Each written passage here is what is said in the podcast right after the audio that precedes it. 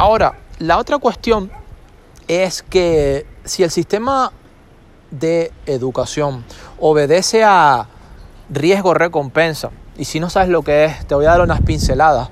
Imagínate Rusia antes de ser formada. Imagínate, cogía también, tomaba un poco de Alemania, te estoy hablando de, de Centro Europa. Estaba Prusia.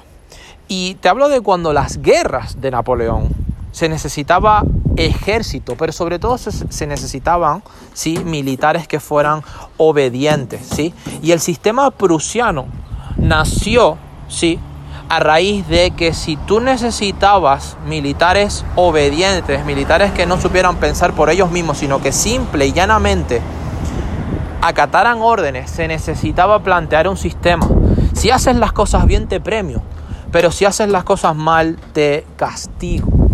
Y ese sistema, riesgo-recompensa, ¿sí? el sistema del castigo o del premio, ha llegado hasta nuestros días en el colegio, ¿sí? en los colegios. Si las cosas te salen bien, a prueba, si no te suspendo, ¿sí?